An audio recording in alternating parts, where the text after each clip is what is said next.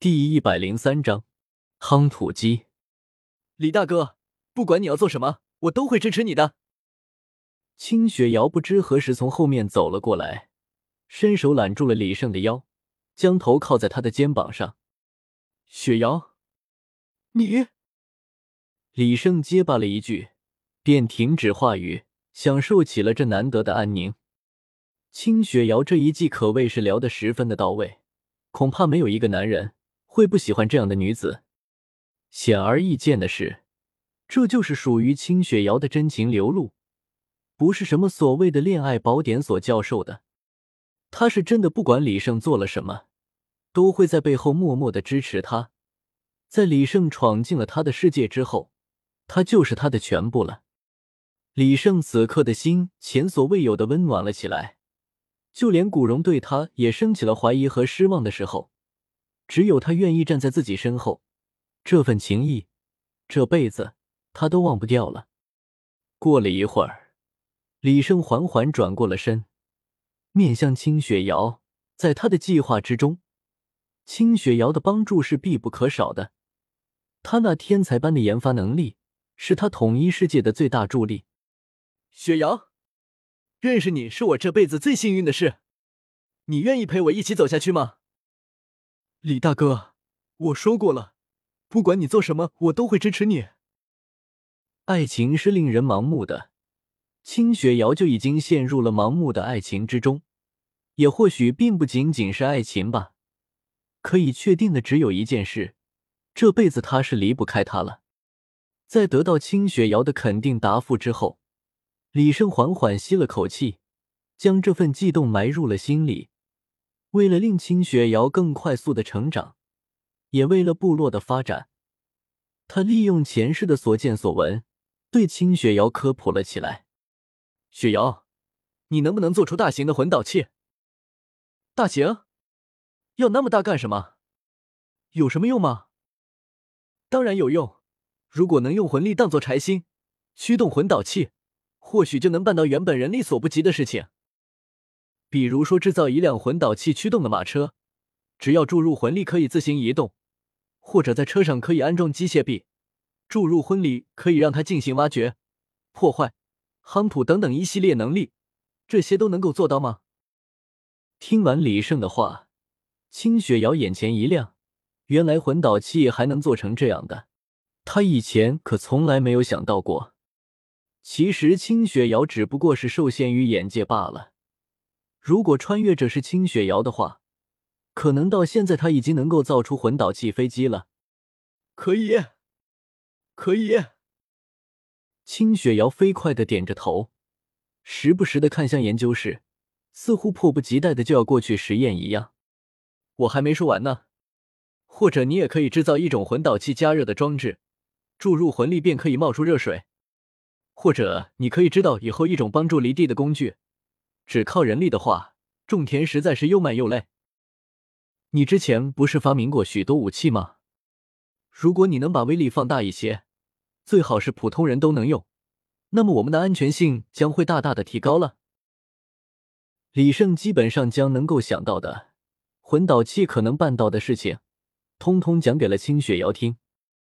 来自于异界的各种新奇的想法，冲击着清雪瑶的大脑。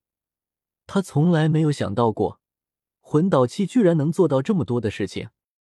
李胜的话深深的吸引住了他。至于李胜是如何懂得这么多明显不属于这个世界的知识的，他对此却毫不关心。他只知道，他还是那个他就行了。在李胜讲述完之后，清雪瑶迫不及待的跑到了自己的研究室，忙了一夜，连休息也不顾的休息。李胜的话在他脑海中激发起了许多的灵感，他要趁着状态还在将这些灵感一一记下。送走了所有人。李胜开始坐下思索以后的路该如何走，这方面这里的人帮不了他太多，只能靠他自己。毕竟谁都没有走过这条路，并不知道这条路是如何走的。不过令人开心的是，炎黄部落终于要走向了正轨。他相信，假以时日，炎黄部落会有一个不一样的面貌。在炎黄第一法敲定好的第二天，李胜起了个大早。今天要忙碌的事情还有很多，法律要逐层的向下传达，在与紫翼巨狼战斗中破坏的房屋也需要重新修葺。当然，更为重要的是，他答应了要给银子修建一个大大的狗窝。如果不上点心，恐怕会引起银子的不满。在这个节骨眼上，能否打动银子的内心？让他心甘情愿的住在这里，是当前最要紧的事。与之前修建房子一样，一样是李胜的板砖出力。在隔了许久之后，这里又响起了板砖一下一下砸地的声音。我这个首领当的真是够可以的，连盖个房子都要亲自动手。李胜有些自嘲的想着。不过这也是没有办法的事情，毕竟没有他的板砖。要打一个牢固的地基，需要耗费很多时间。银子狗窝的位置是他自己选择的，或许是不太喜欢吵闹的缘故，他选择的将家安在小山的另一面，与溶洞隔山相对。这样也让李胜和古荣他们放心了不少，因为山坡的另一面基本上没有人，而且银子在那里也能防备不少山坡另一面过来的魂兽。嗷呜！银子看到了李胜，轻轻的叫了一声，算是打声招呼。怎么样，银子，这个房子不错吧？为了契合银子变身后的体型，这狗窝盖的巨大无比，所用的砖石木料也都是最好的，有一些与建筑类相关的魂师出手加固，也令这栋房子拥有了不俗的防御力。虽然是个狗窝。但里面该有的一样不少。里面分了三个房间，一间是铺满了干草和兽皮的床铺，中间则是大厅，另一间是属于银子藏匿各种物品的地方。嗷呜，很满意。虽然李胜现在没有带能够与银子通话的魂导器，但是从巨狼的表情来看，他显然是十分满意的。搞定了银子的房子，李胜也算是放松了一口气。接下来就是全族人学习的教室了。当李胜赶到的时候，却发现一群人正在围成了一个圈，里面熙熙攘攘的好不热闹，时不时的还传来砰砰的声音。你们这是在干什么？李胜推开人群走了过去。